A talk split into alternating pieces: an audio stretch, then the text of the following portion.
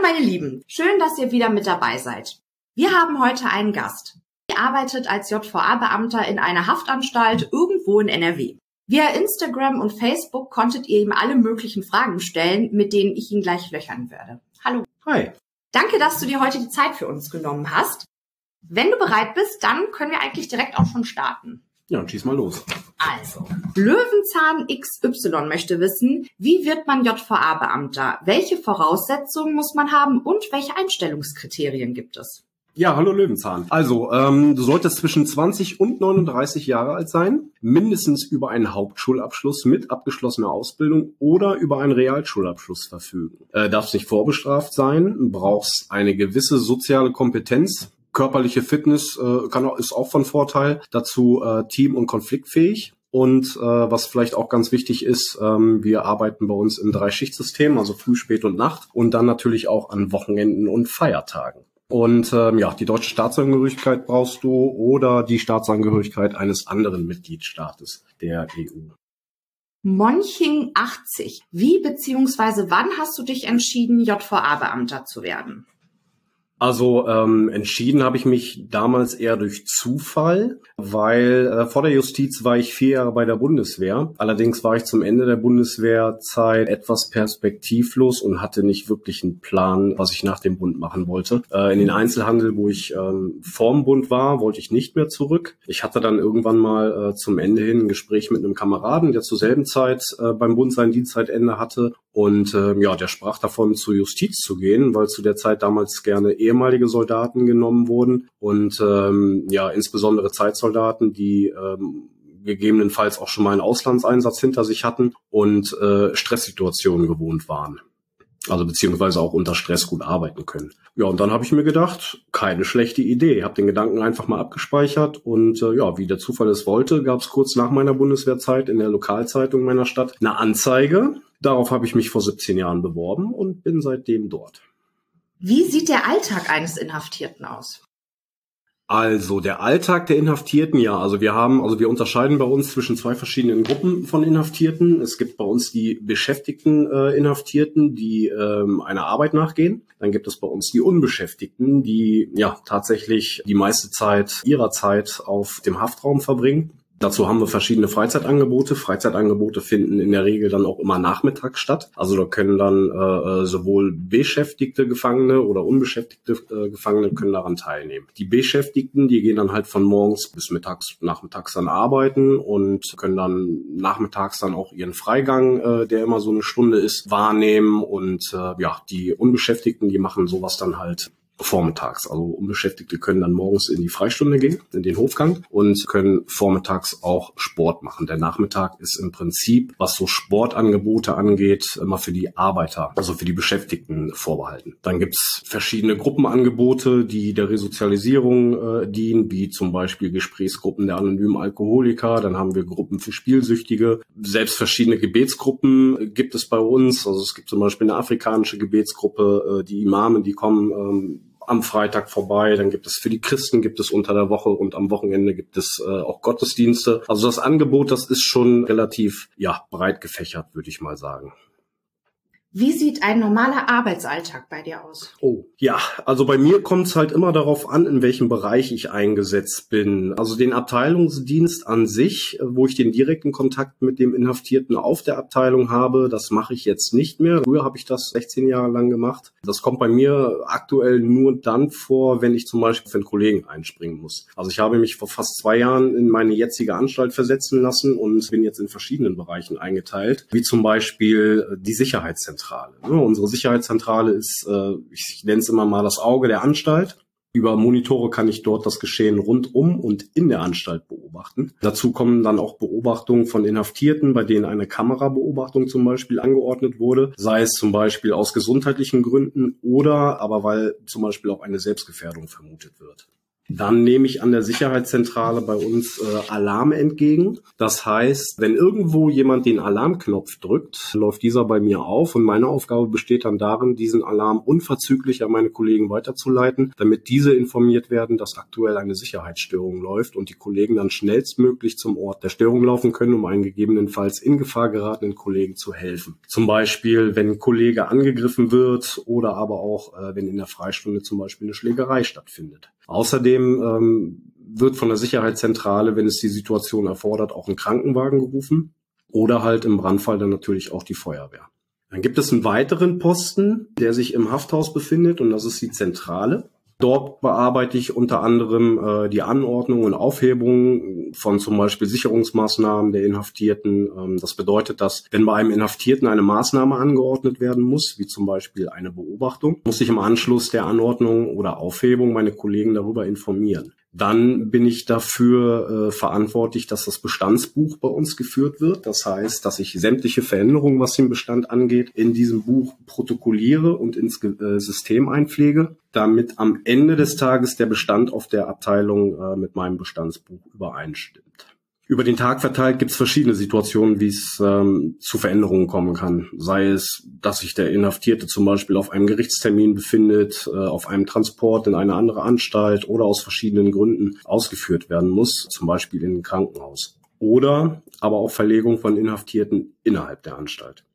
Ebenfalls werden von der Zentrale äh, Durchsagen gemacht, wie zum Beispiel, dass Arbeiter geholt oder gebracht werden können, dass der Sport oder bestimmte Gruppen starten. Die Durchsagen äh, markieren dann für die Kollegen auf den Abteilungen den Zeitpunkt, wo die Inhaftierten dann der jeweiligen Aktivität zugeführt werden können, weil sich die Inhaftierten außerhalb ihrer Anstalt nicht frei bewegen können und dürfen.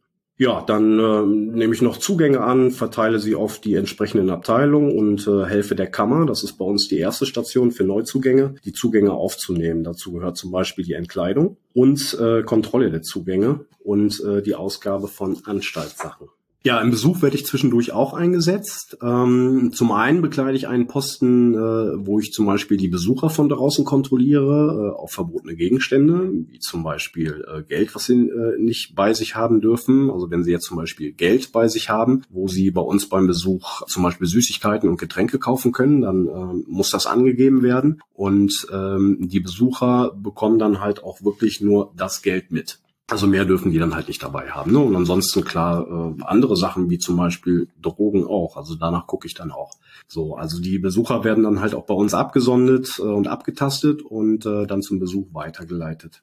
Dann gibt's einen Posten, das ist quasi dann die gegenüberliegende Seite. Da ähm, kontrolliere ich dann die Inhaftierten äh, vom Besuch auf verbotene Gegenstände, wie zum Beispiel Nachrichten, die sie nicht rausgeben dürfen, irgendwelche Briefe. Das geht bei uns beim Besuch halt äh, auch nicht. Dann ähm, gibt es halt auch noch einen Posten, wo alle Inhaftierten, die zu einer bestimmten Zeit Besuch haben, dem Besuch dann auch zugeführt werden müssen. Das bedeutet, dass ich dann äh, alle Inhaftierten, die zu einer bestimmten Zeit Besuch haben, auch auf den Abteilungen dann einsammle und meinem Kollegen, der dann die Kontrolle der Inhaftierten äh, vornimmt, dann auch zuführe. Eine Besuchsüberwachung, also wir unterscheiden bei uns zwischen einem Regelbesuch und einem Einzelbesuch. Der Regelbesuch ist äh, der Besuch, wo mehrere Parteien sich in einem äh, Raum befinden und äh, dann ihre Angehörigen dann halt auch besuchen können. Und die Einzelbesuche, ähm, die finden halt meistens während der U-Haft statt. Da setze ich mich dann mit den Angehörigen und den Inhaftierten in einen Raum und höre zu, was sich die Parteien so zu erzielen haben. Bei U-Haftbesuchen zum Beispiel ist es halt wichtig, dass ich darauf achte, dass nicht über offene Verfahren gesprochen wird oder Angehörigen aufgetragen wird, äh, Druck auf mögliche Zeugen auszuüben. Sollte ich sowas hören, muss ich den äh, Besuch dann auch sofort abbrechen. Ja, an Gerichtsverfahren nehme ich ab und zu ebenfalls teil. Ähm, das sind dann halt die Sachen, die ich dann halt außerhalb meiner Anstalt äh, mache. Ähm, in der Vergangenheit war ich zum Beispiel bei einigen Terrorprozessen dabei. Ich ähm, bin dann der, der hinter der Panzerglasscheibe neben dem Inhaftierten sitzt und aufpasst, dass äh, halt nichts passiert und kann nebenbei, äh, was ich persönlich mega interessant finde, äh, auch den Prozess dann auch verfolgen. Das habt ihr sicher schon mal in den Nachrichten oder im TV oder auch mal als Bild in den Printmedien gesehen. So ein Foto äh, von dieser Panzerglasscheibe und äh, den Beamten dahinter. Im Übrigen sind die Dienste im Oberlandesgericht äh, sehr interessant. Also Telefonmitschnitte aus Überwachung zu hören, äh, Zeugenaussagen kann ich mir anhören oder äh, man bekommt halt auch schon mal Infos aus den Ermittlungen, die zeigen, woraus Bomben bestehen. Ich habe mich allerdings noch nie daran gewagt, selbst mal so ein Ding zusammenzubauen. Gut, dass wir das klargestellt ja. haben. Na, ich bin der Gute. Ähm, ja, Ausführungen im Krankenhaus zum Beispiel, ähm, wenn sofortige ärztliche Behandlung, äh, die wir so nicht immer gleich leisten können, äh, notwendig ist, da bin ich dann auch dabei. Also ähm, oder sollte auch ein Inhaftierter stationär behandelt werden und kann nicht gleich in unser Vollzugskrankenhaus verlegt werden, dann verbringe ich meinen Dienst auch schon mal damit, acht Stunden in einem Krankenzimmer zu sitzen und aufzupassen. Ja, und zu guter Letzt ähm, der Posten der Briefstelle. Da bin ich dann quasi ein Postbeamter. Dort bearbeite ich dann sämtliche Post, die bei uns aufläuft. Äh, also sei es die private Post der Inhaftierten oder halt die Dienstpost, die für die Anstalt wichtig ist. Also man sieht schon, der Justizvollzugsbeamte hat halt nicht nur mit Türen auf und zu schließen, was zu tun, äh, was sich vielleicht so mancher vorstellt. Äh, das ist dann doch ein bisschen umfangreicher. Ja, das sind so die Tätigkeiten in dem Bereich, wo ich eingesetzt bin. Der Abteilungsalltag, ähm, also dort, wo die Inhaftierten untergebracht äh, sind, gestaltet sich halt so, dass die Gefangenen morgens den Aufschluss machen und ähm, ja, dort wird kontrolliert, ob alle Inhaftierten noch da sind und was ganz wichtig ist, auch noch am Leben sind. Der Aufschluss morgens wird bei uns dann halt auch als Lebendkontrolle äh, bezeichnet. Dann gibt es für die Inhaftierten Frühstück. Ähm, es werden Anträge und Post entgegengenommen, die die Kollegen bearbeiten müssen. Also die Briefe werden dann zum Beispiel gelesen, Anträge werden an die betreffenden Stellen weitergeleitet. Man glaubt gar nicht, wie viele Anträge Gefangene, Inhaftierte so, so stellen können. Aber es wird natürlich halt auch alles bearbeitet. Ähm, ja, Haftraumkontrollen werden dann halt durchgeführt. Äh, Inhaftierte werden bestimmten Terminen zugeführt, wie zum Beispiel Besuchen äh, oder zum Arzt oder irgendwelche Gruppen, die stattfinden, zum Sport, äh, werden zur Freistunde rausgelassen. Ähm, ja, dann beaufsichtigt der Kollege der Abteilung äh, dann zum Beispiel auch die Freistunde, verteilt dann am Mittag wieder das, äh, das Mittagessen, geht äh, in Konferenzen, zum Beispiel für Behandlungsanliegen der Inhaftierten, zum Beispiel wenn es um eine Verlegung in den offenen Vollzug geht oder wenn man Hafturlaub beantragt oder mal einen Ausgang. Äh, es gibt halt ja, es gibt halt schon viel, äh, was man für den Gefangenen tun kann äh, und was halt auch alles gesetzlich möglich ist für den Gefangenen. Ja, der Abteilungsdienst ist halt schon umfangreich, weil äh, auch so ziemlich jeder Gang, den der Inhaftierte macht, von einem äh, Kollegen begleitet werden muss. Und äh, bei im Schnitt 50 Inhaftierten kommt da schon einiges an Arbeit zusammen. Ja, und natürlich nicht zu vergessen das Lösen von Sicherheitsstörungen im Alarmfall. Also zum Beispiel, wenn Inhaftierte randalieren oder im schlimmsten Fall, wenn halt Kollegen angegriffen werden. Da wird dann halt das, was ich eben gerade schon gesagt habe, äh, wird dann halt ein Alarm ausgelöst. Dieser Alarm wird dann halt an alle äh, Kollegen weitergeleitet und äh, die sind dann auch in 0, nichts bei dem, ja, bei dem Kollegen, der jetzt zum Beispiel angegriffen wird. Das geht bei uns relativ schnell. Ich bilde mich ja bei YouTube fort. Ne? Mhm. Und auf NTV gibt's ganz, ganz viele Doku-Serien über JVAs. Mhm.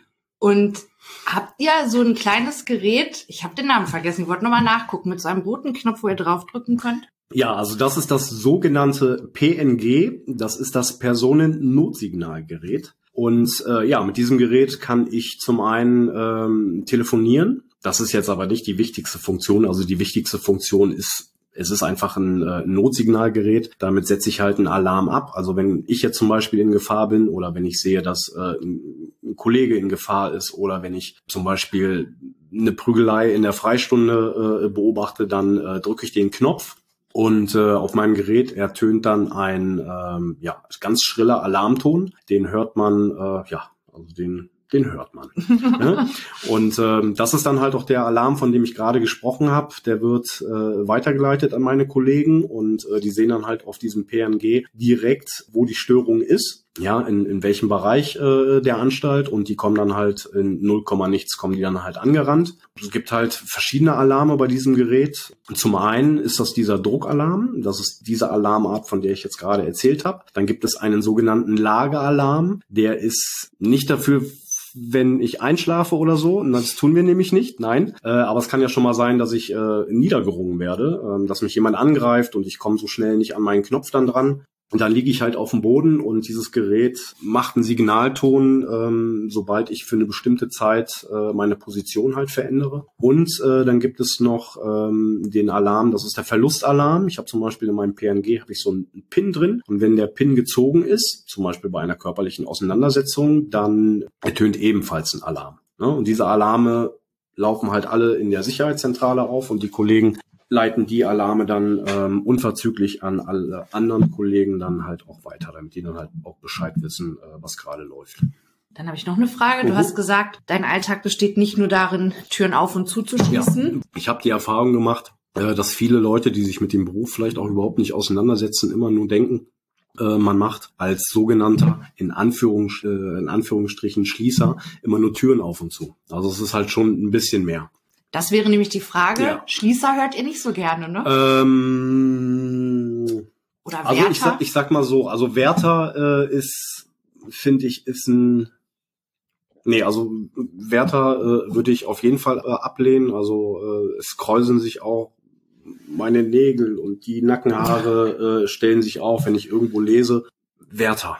Ne? Also nee, also das sind wir nicht. Schließer ist jetzt auch nicht unbedingt ähm, der Begriff, den wir gerne hören finde ich aber persönlich jetzt nicht so abwertend wie, äh, wie ein Wärter oder ein Wächter. Okay. Oder so. Ja. Nur wenn mich halt jemand fragt, äh, was ich beruflich mache, also ich sage jetzt auch nicht immer Justizvollzugsbeamter, ne, äh, es gibt auch welche, die können sich auch darunter nicht so wirklich was vorstellen und ähm, dann lande ich dann doch.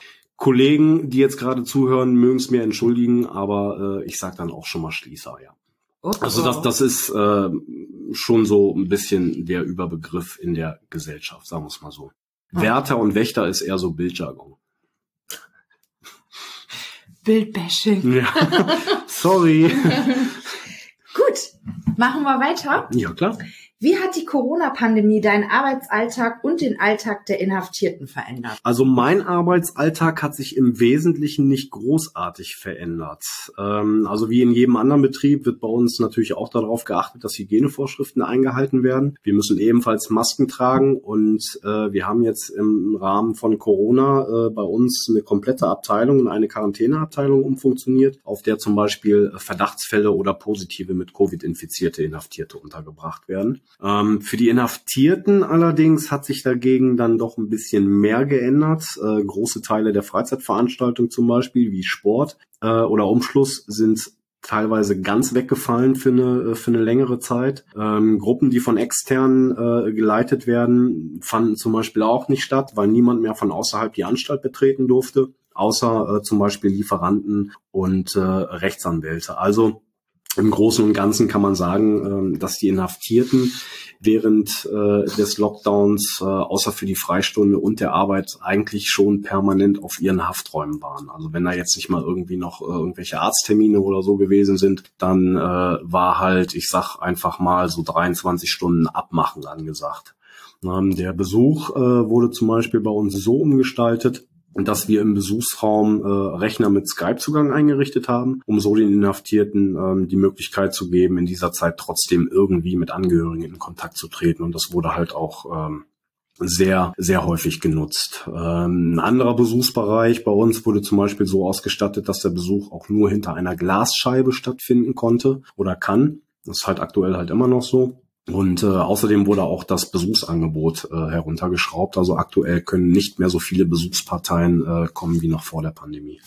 Hat sich das auf die Stimmung ausgewirkt ja, bei natürlich. den Häftlingen? Ja, natürlich. Ne, also ähm, es gibt zum Beispiel auch Inhaftierte, die bekommen äh, so schon selten Besuch, äh, ich sag mal vielleicht einmal im Monat oder so mhm. oder einmal in zwei Monaten. Und äh, ja, wie jeder weiß, das dauert ja jetzt schon ein paar Monate und ähm, das äh, hat schon so ein bisschen am Nervenkostüm des einen äh, genagt, ja.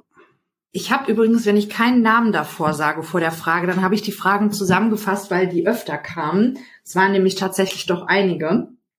Und die nächste Frage wäre, wie viele Insassen befinden sich in einer Zelle? Ja, also grundsätzlich ähm, hat der Inhaftierte bei uns das Recht, äh, einzeln untergebracht zu werden. Deshalb sind auch die meisten Zellen Einzelzellen bei uns. Auf Gemeinschaftszellen sind in der Regel maximal zwei bis drei äh, Inhaftierte untergebracht. Also zum einen bestehen diese Gemeinschaften aus Inhaftierten, die auf eigenen Wunsch äh, zusammen untergebracht werden oder äh, weil zum Beispiel bei einem Inhaftierten eine Gemeinschaft angeordnet wurde und der deshalb mit einem geeigneten Inhaftierten untergebracht werden muss. Ähm, das heißt, wenn wir jetzt zum Beispiel äh, suizidgefährdete äh, Personen haben oder ich sag mal, es gibt zum Beispiel auch den Fall äh, von Epileptikern, dann äh, werden die, wenn jetzt zum Beispiel keine Beobachtungszellen mehr frei sind, äh, werden die halt in den Haftraum untergebracht, äh, wo noch jemand anderes mit dabei ist, indem wir quasi auch die Aufgabe übermitteln, auf ihn so ein bisschen aufzupassen. Ja, mhm. damit er dann zum Beispiel auch irgendwie im Notfall uns dann informieren kann, ähm, dass da irgendwie was ist. Es gibt aber auch der eine oder andere, der kommt äh, aber auch schon mal zu uns und sagt, dass er gerne mit jemandem zusammen untergebracht werden möchte, ähm, weil er zum Beispiel nicht alleine sein möchte oder halt auch nicht kann. Wie viele Beamte sind für wie viele Häftlinge zuständig? Ja, also wenn ich das auf den Abteilungsdienst beziehe, ist in der Regel ein Beamter für durchschnittlich 50 Inhaftierte zuständig. Auf den einen oder anderen Abteilungen sind mal mehr und mal weniger Inhaftierte untergebracht. Allerdings teilt der Kollege sich auf diesen Ebenen, so nennt sich das bei uns, ein Büro mit einem anderen Kollegen, ähm, seinen sogenannten Spannmann, der dann äh, ebenfalls für seine eigene Abteilung zuständig ist, aber äh, auch den anderen Kollegen unterstützt. Das hört sich jetzt vielleicht, wenn ich jetzt die Zahl 50 gesagt habe, viel an. Man muss sich aber auch vorstellen, dass nicht 50 Inhaftierte zusammen auf einer Abteilung sind. Also wenn, wenn jetzt zum Beispiel über Sicherheit nachgedacht wird, also der Großteil der Inhaftierten befindet sich auf den Zellen. Gewöhnen sich die Häftlinge schnell an den Freiheitsentzug? Oh, ja, das müsste man äh, die Häftlinge vielleicht selbst fragen. Ähm, also das kann man pauschal nicht genau beantworten, weil nicht jeder gleich mit der Situation umgeht. Also Langstrafige, ähm, also die, die halt eine längere Strafe haben, die brauchen schon mal was länger. Äh, Gerade die, die zu lebenslanger Haft verurteilt wurden, haben am Anfang noch äh, große Probleme mit dem Gedanken klar zu kommen, jetzt erstmal mindestens 15 Jahre eingesperrt zu sein. Ne? Also da kann die Eingewöhnung dann auch schon mal was, äh, was länger dauern. Gibt es wie in Amerika die gefürchtete Isolationshaft? Eine Isolationshaft, wie man sie sich etwa aus den USA vorstellt, gibt es bei uns äh, wohl so nicht. Das wäre wohl auch mit deutschem Recht nicht vereinbar. Also eine Unterbringung, die einer Isolationshaft ähnlich ist, ähm, ist die Unterbringung bei uns in einem besonders gesicherten Haftraum, den nennen wir halt BGH. Äh, in dem BGH kommen die Inhaftierten die Gewalt gegen Personen, also gegen Kollegen, andere Inhaftierte oder sogar sich selbst und Sachen wie zum Beispiel die Zerstörung des eigenen Haftraums angedroht ähm, oder ausgeführt haben. Ja, der BGH ist ein Raum, der frei von sämtlichen Gegenständen ist, die es möglich machen, ähm, Gewalt anzuwenden. Gegen sich oder einen Kollegen. Und ähm, der Raum ist halt zusätzlich noch kameraüberwacht. Das ist zum Beispiel ein Raum, wo ich eben gerade von der Sicherheitszentrale äh, gesprochen habe. Äh, da sehe ich dann halt äh, die, die in diesen Räumen dann drin sind, die kann ich dann halt beobachten, weil ich halt auch gucken muss, tun die sich jetzt halt trotzdem was an oder halt nicht. Ne? Also der Raum besteht aus äh, weißen, kahlen Wänden. Zum Schlafen liegt dann eine Matratze auf dem Boden und eine Decke. Ähm, der Inhaftierte wird bei der Verbringung in dem BGH komplett umgekleidet, um auszuschließen, ähm, dass er noch irgendwelche Dinge am Körper trägt, um sich damit selbst zu verletzen. Der einzige Kontakt, den der Inhaftierte dann hat, ist der, wenn er zum Beispiel mit Essen und Trinken versorgt wird und äh, wenn sein Gesundheitszustand begutachtet wird. Aber ich stelle mir vor, dass die da noch mehr auf Krawall gebürstet sind, wenn die da rauskommen als vorher, oder? ähm, also für viele ähm, wirkt das halt schon. Also es ist, ist ein Raum, der auch so ein bisschen dazu genutzt wird, um den Inhaftierten mal so ein bisschen runterkommen zu lassen. Ne? Also be bevor jemand äh, zum Beispiel wegen Gewalt in so einen Raum reinkommt, äh, ist er schon richtig auf Zündung gewesen. Und äh, das ist halt ein Raum, ähm, da ist er dann erstmal hat dann erstmal ein bisschen Zeit äh, zum Runterkommen. Ne? Also je nachdem auch wie schwer der Vorfall gewesen ist, ähm, liegen die da, ähm, ja, ich sag mal, also in den weniger schlimmen Fällen äh, kommen die nach einem Tag dann schon wieder raus. Ähm, aber wenn es dann halt wirklich ein bisschen äh, äh, schlimmer gewesen ist und äh, auch wenn der Psychologe oder die Ärztin sagen, nee, der braucht auf jeden Fall noch äh, ein paar Tage, dann bleibt er halt auch noch ein paar Tage äh, drin. Welche Sanktionen können gegen die Häftlinge verhängt werden und wer verhängt diese? Die Entscheidung über Sanktionen bei Fehlverhalten äh, der Inhaftierten, ähm, darüber entscheidet die Anstaltsleitung nach Gesetz. Also laut Gesetz muss die Anstaltsleitung darüber entscheiden. Äh, die Anstaltsleitung kann aber äh, gewisse Aufgaben delegieren, zum Beispiel an die Abteilungsleitung. Ja, ich will jetzt nicht sagen, die richtet, aber die äh, ist im Prinzip, hört sich das an. Ja, das ist im Prinzip wie, wie, so ein, wie so ein kleines Strafverfahren und Ja, man kann sich das doch eigentlich schon so vorstellen, dass die Abteilungsleitung Polizei und Richter quasi zugleich ist. Ne? Also der Gefangene wird halt erstmal äh, angehört und ähm, die Abteilungsleitung verhängt dann auch äh, die Sanktion. Ja, als Sanktion gibt's äh, bei uns mehrere Möglichkeiten. Das äh, kommt halt auch immer auf die Schwere des Vergehens an. Da gibt zum Beispiel eine Einkaufssperre, äh, wo der Inhaftierte zum Beispiel beim Einkauf, der in der Anstalt bei uns stattfindet, nur 50 Prozent seines erarbeiteten Geldes verbrauchen darf. Ähm, die andere Hälfte geht auf sein Konto, wo sich äh, Geld befindet, welches erst nach der Entlassung verwendet werden darf. Also sprich, äh, die andere Hälfte des erarbeiteten Geldes ist jetzt nicht weg, sondern wird nur auf ein anderes Konto verbucht. Ähnlich ist es zum Beispiel bei äh, ähm, Inhaftierten, die keine Arbeit haben. Die haben aber die Möglichkeit, äh, Taschengeld zu beantragen, was ich weiß gar nicht, wo liegt das, bei knapp über 30 Euro. Und äh, dann wird denen dann halt auch die Hälfte äh, davon weggenommen. Dann kann man halt auch nur für 15 Euro einkaufen gehen. Dann, ähm, das ist eine der häufigsten äh, Sanktionen bei uns, äh, gibt es bei uns eine Freizeitumschluss- und TV-Sperre. Das nennt sich bei uns Popshop. Und ähm, ja, das kann man wohl am ehesten mit Hausarrest zu Hause vergleichen. Na, das bedeutet dann, dass man am Freizeitangebot überhaupt nicht teilnehmen darf und äh, dafür dann auf seinem Haftraum bleiben muss. Zusätzlich wird dem Inhaftierten dann auch noch das TV-Gerät entzogen, was für viele äh, ein Weltuntergang ist tatsächlich. Und die härteste Maßnahme bei uns im Katalog, äh, das ist dann Arrest. Na, das ist dann quasi der Knast im Knast und ähm, ja, eigentlich auch so eine Art Isolationshaft. Der Arrest kann in Deutschland äh, bis maximal 30 Tagen vollzogen werden. Ja, so, so eine Arrestzelle sieht aus wie eine normale Zelle. Da ist halt ein Klo drin, ein Waschbecken, ein Bett, ein Tisch, ein Stuhl. Also eigentlich nur das Nötigste. Kein Fernseher, kein Radio, kein nix. Doch eine Bibel ist noch drin. Ja, ähm, Rauchen ist dort äh, ebenfalls für die komplette Aufenthaltsdauer verboten. Ja, und die Sanktionen, die ich dann eben äh, gerade genannt habe, äh, beziehen sich auf äh, Verfehlungen der Inhaftierten gegen die Hausordnung. Sowas gibt's bei uns dann zum Beispiel auch. Na, und sollte bei dem Vergehen aber ein Straftatbestand erfüllt sein, äh, wird parallel noch eine Strafanzeige durch die Anstalt gestellt, wie zum Beispiel bei Drogenbesitz oder einer Körperverletzung. Ist ja echt wie zu Hause. Grüße gehen raus, Mama. ja. Mit dem Rauchen, das finde ich Ja. ganz interessant. Äh, dürfen wir auf, auf dem Haftraum rauchen? Echt? Ja, also äh, Hafträume ist äh, quasi mh, privater Raum tatsächlich.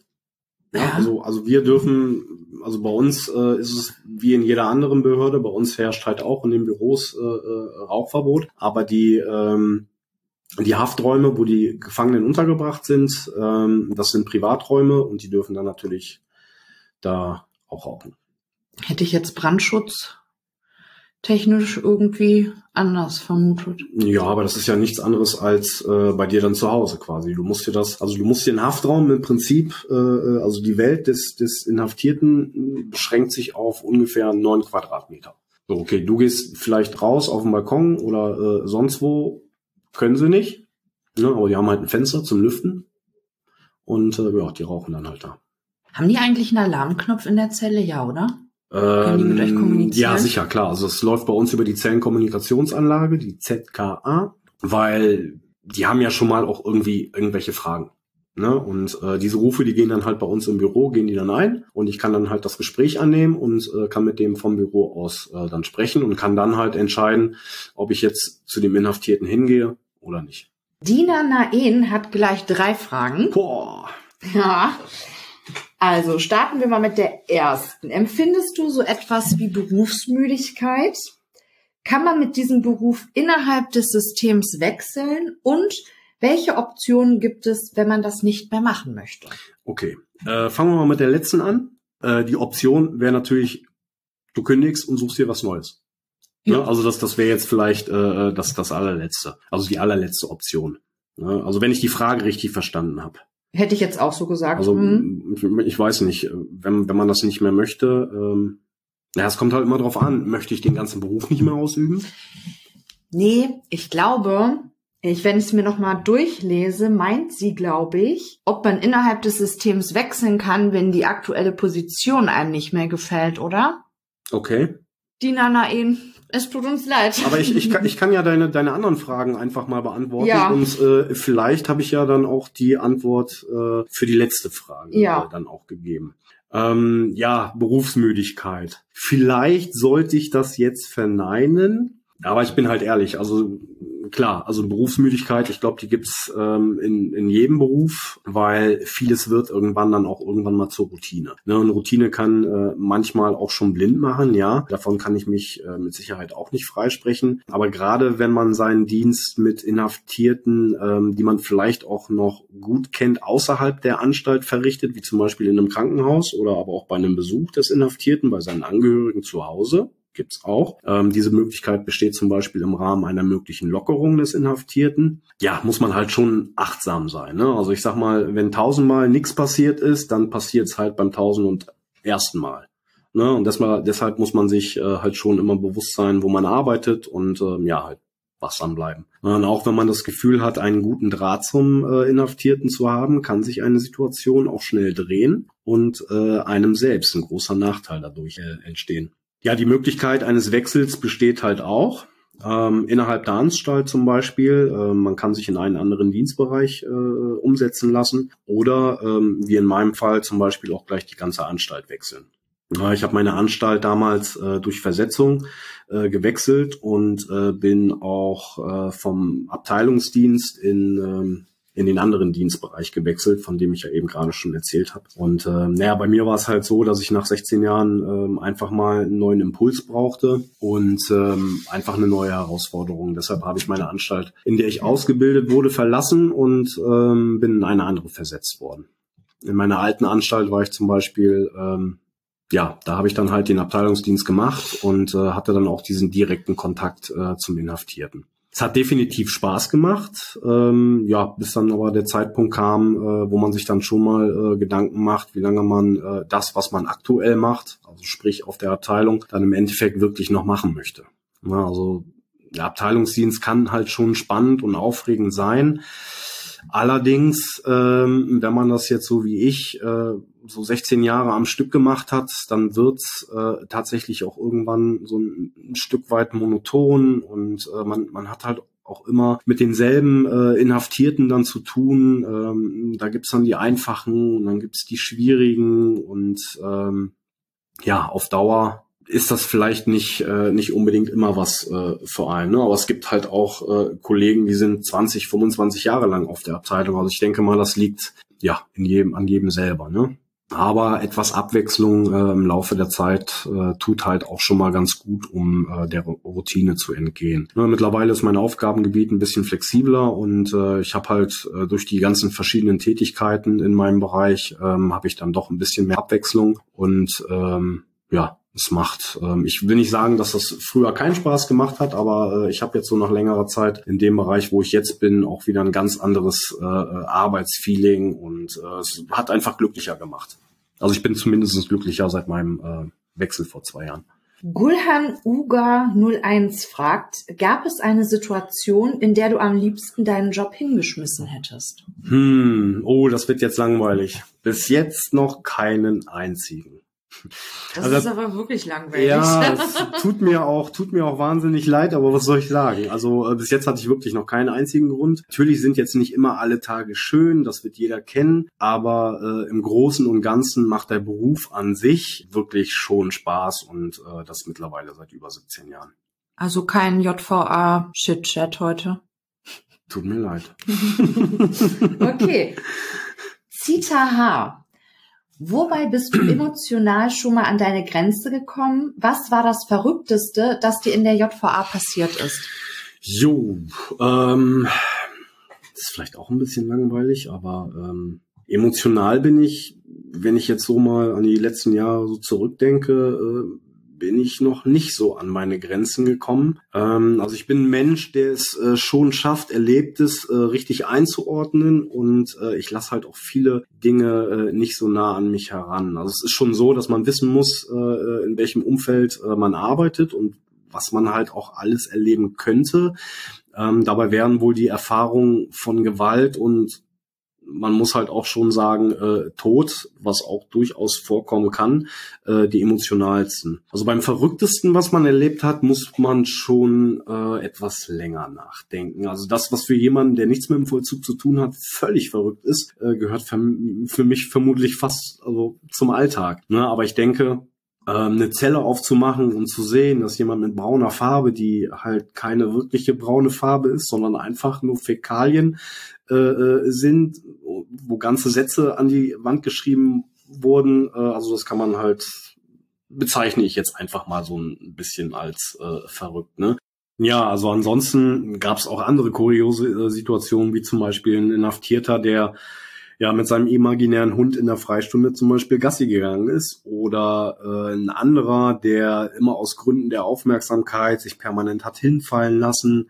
Ja, das, das mag sich vielleicht lustig anhören und sieht unter Umständen auch vielleicht lustig aus, aber ähm, meist steckt natürlich äh, auch eine psychische Erkrankung dahinter. Dann, ähm, ja, dann gab es zum Beispiel 2010 äh, mal einen Vorfall bei mir in der Anstalt den äh, die Bildzeitung, ich habe es heute mit der Bildzeitung, mhm. ähm, als Liebeszellenmord betitelte. Ich weiß nicht, ob ihr euch da äh, vielleicht noch dran erinnern könnt. Ähm, in dem Fall äh, hat damals ein Inhaftierter von uns während äh, eines Langzeitbesuchs ähm, in einer der in Anführungsstrichen Liebeszellen ja, die gibt es tatsächlich. Ähm, seine Partnerin umgebracht, äh, die sich von ihm trennen wollte. Aber ein Highlight äh, in der jüngsten Vergangenheit muss ich sagen, äh, das hat jetzt auch wenig mit Knast zu tun. Das war halt auch eher so eine äh, externe Sache. Also da war äh, ein Highlight in der letzten Zeit äh, eine Operation, an der ich teilnehmen durfte, ähm, die an einem offenen Gehirn stattgefunden hat.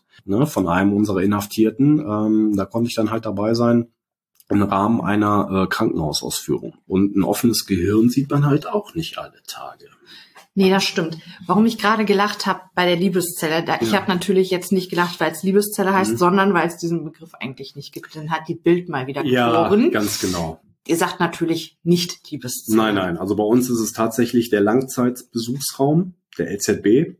Ja klar, man kann halt nicht ausschließen, ähm, will ich auch gar nicht ausschließen. Ich meine, äh, da treffen sich halt Partner äh, und Partnerin für eine ähm, für eine längere Zeit, so für drei Stunden und ja können dann halt den Raum dann für sich ganz ungestört nutzen. Was jetzt im Endeffekt da passiert, ähm, das passiert halt da und da wird dann halt auch nicht drüber gesprochen. Jeder kann sich da natürlich seine äh, Gedanken zu machen, aber es treffen sich halt auch nicht nur Pärchen da, es treffen sich zum Beispiel auch Eltern mit ihren Kindern dann da und ähm, also man hat halt drei Stunden Zeit und ja, diese Langzeitbesuchsräume äh, sind im Prinzip aufgebaut wie so ein kleines Apartment oder vielleicht so ein kleines Hotelzimmer. Also du hast da eine Couch, du hast da Sessel, du hast da einen Stuhl, du hast eine Küche, du hast eine Dusche.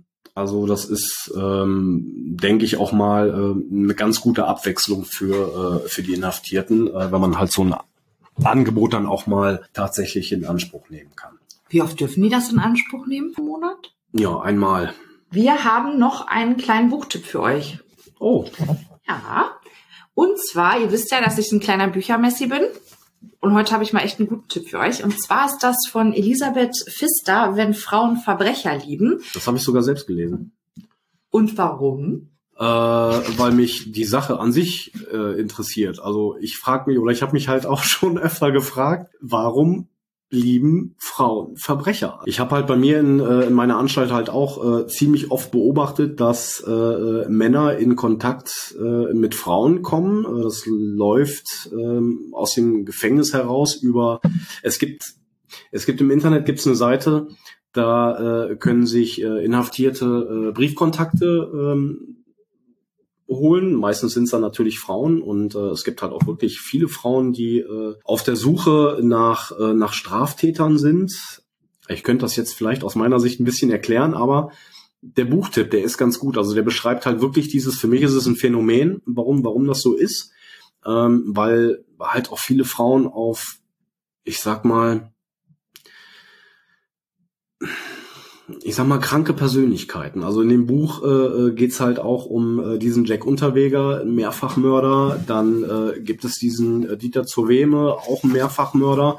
Und mich hat halt immer schon interessiert, was fasziniert Frauen an solchen, äh, an solchen Männern. Und äh, ich finde, das ist in dem Buch richtig gut beschrieben. Und ähm, da gibt's auch ein Kapitel, meine ich, ähm, da geht es sogar um den Liebeszellenmord, von dem ich eben gerade gesprochen habe. Und es ist auch äh, ein Interview mit meiner damaligen Chefin in dem Buch drin, äh, was ich auch sehr interessant fand. Ähm, also ich kann das Buch definitiv empfehlen.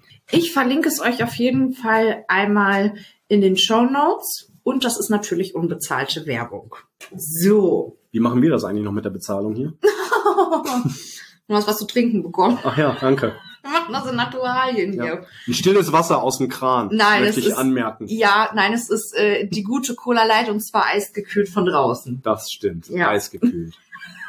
Jetzt wahrscheinlich nicht, weil du schon eine Stunde, Mhm. Stunde in der Küche stand. Geht's? super, ist super. Mm, Okay. Wollen wir weitermachen? Ja, klar. Okay. Meine liebe Carmen, Carmen von Hadel hat gefragt, wie hoch ist die psychische Belastung? Ich glaube, das wird eine sehr enttäuschende Antwort. Carmen von Hadel. Hallo. Enttäuschend? Warum enttäuschend? Weil ich glaube, bei dir ist das nicht so. Ah, Ja, also ich, ähm, also ich denke, pauschal kann man das so nicht sagen. Sagen wir mal so, die psychische Belastung kann natürlich groß sein. Ähm, es kommt immer darauf an, äh, auch was man selbst für ein Typ ist. Ich meine, ähm, wenn man das mal so sieht, äh, ich, für mich persönlich ist Knast eine ganz andere Welt. Also ich habe die Welt draußen und ich habe die Welt drin. Und ähm, die Welt drin ist halt, ich meine, man, man muss halt schon gucken, äh, von was ist man umgeben, von wem ist man umgeben, von was ist man umgeben. Du hast hohe Mauern, äh, du guckst durch, selbst du guckst selbst durch Gitter. Dann äh, dieses ganze Klientel und das ist halt schon äh, was was ganz anderes als äh, die Welt da draußen. Und ähm, also ich sag mal ein dickes Fell und eine hohe Ekelgrenze kann schon von Vorteil sein. Ne? Also man muss, ich sage einfach mal, ein bisschen was abkönnen ähm, muss man halt schon, äh, weil du wirst als Bediensteter oder Bedienstete ähm, natürlich auch provoziert, ne? beleidigt, bespuckt, angegriffen. Darüber muss man sich im Klaren sein. Das ist nicht alltäglich, aber es kommt natürlich es kommt natürlich schon vor. Ähm, mag sich jetzt vielleicht komisch anhören, aber ähm, ich für mich persönlich habe ähm, schon rausgefunden, dass äh, Sarkasmus sehr dabei hilft, die Belastung äh, etwas niedriger zu halten. Also es ist meine eigene Einschätzung und ähm, sowas habe ich aber auch schon von Menschen gehört, die in ähnlichen Berufen arbeiten, wie zum Beispiel der Feuerwehr, in Krankenhäusern oder ähm, der Polizei. Also wenn du im wenn, wenn du fit im Kopf bist und auch schon mal ein, ähm, darf ich hier Schimpfwörter sagen? Eigentlich würde ich das lieber erst beantworten, wenn ich weiß, was du sagst. Aber ich sag jetzt mal ja, ansonsten piepen wir dich. Okay. ja, es ist halt echt. Ne? Also, äh, also wenn du jetzt nicht gleich zusammenbrichst, äh, wenn dich jemand Hure, Fotze, Stricher, Nazi, Hurensohn nennt oder deine Mutter ficken will, dich mit Gewalt bedroht, also dann kann man schon gut durchkommen, sage ich mal. Ne? Aber nicht, dass ein falscher Eindruck entsteht. Also alles das, was ich eben gerade aufgezählt habe, geht natürlich überhaupt nicht und äh, stellt streng genommen natürlich auch, ein, auch einen Straftatbestand dar, ne? was äh, auch durchaus von uns sanktioniert werden kann und äh, auch wird. Also mir persönlich ich will nicht sagen, dass es mir nichts ausmacht. Äh, natürlich berührt es ein, aber äh, es kommt halt, muss man auch sagen, also es kommt äh, auch immer auf die Situation an. Ähm, aber ich denke, in solchen Fällen denke ich immer daran, dass äh, ich derjenige bin, der abends oder mittags nach Hause gehen kann ne? und nicht auf den neun Quadratmetern in einem viel zu äh, viel zu kleinen Bett schlafen muss. Ne? Aber ähm, natürlich ist es eine psychische Belastung, äh, zum Beispiel bei einem Angriff. Äh, also da ist die psychische Belastung natürlich noch äh, noch höher. Diese Erfahrung muss ich aber äh, bisher zum Glück noch nicht machen. Das ähm, steckt man dann natürlich äh, mitunter nicht so leicht weg. Ne? Aber auch diesem Risiko muss man sich bewusst sein. Ein Angriff deutet sich zum Beispiel auch nicht immer an, sondern kann auch aus einem Gespräch heraus passieren, wenn man dem Gefangenen zum Beispiel äh, eine negative Entscheidung eröffnen muss. Aber um das Ganze hier mal ein bisschen zu entschärfen, also körperliche Angriffe kommen vor, aber auch jetzt nicht täglich. Ich kann, kann jetzt aber auch keine, keine Statistik dazu benennen. Aber man muss sich halt schon äh, auf viele Sachen äh, dann einstellen. Ne? Ach, äh, und was aber natürlich auch nicht unterschätzt werden darf äh, und wo die Möglichkeit besteht, äh, sowas zu erleben, äh, sind Situationen, wo man mit dem Tod konfrontiert wird. Also sprich, wenn man morgens die Tür aufmacht und der Inhaftierte liegt da und ist tot. Sei es, dass die Todesursache natürlich ist, ja, also ähm, auf natürlichem Wege gestorben oder ähm, tatsächlich dann auch äh, durch Suizid. Ähm, auch sowas kommt halt vor. Ne? Ich selbst habe in 17 Jahren nicht einen einzigen Toten gefunden. Allerdings kenne ich Kollegen, ähm, die innerhalb kürzester Zeit, sagen wir mal in einem Zeitraum von zwei Jahren, vielleicht mehr Tote aufgefunden haben, als so mancher während seiner ganzen Dienstzeit. Elia Sophia 1 fragt, kann man sich als Beamter gut mit Häftlingen verstehen oder läuft das so hart wie im TV? Hallo Elli. Ja, also man kann sich äh, mit Gefangenen gut verstehen, ähm, spricht nichts dagegen. Allerdings äh, sollte man natürlich immer darauf achten, dass man äh, die Distanz wahrt. Also äh, das bedeutet, nicht viel Privates von sich äh, preiszugeben, weil mit jeder privaten Information kann man sich halt auch angreifbar machen. Ne? Also es geht zum Beispiel niemandem irgendwie was an, ob ich ein Kind oder eine Frau zu Hause habe oder ähm, wo man lebt. Auf die Frage mit dem TV ich weiß gar nicht, ob ich da so große äh, Vergleichsmöglichkeiten habe. Also das Einzige, was mir jetzt gerade so in den Sinn kommt, sind diese ganzen Dokus auf NTV.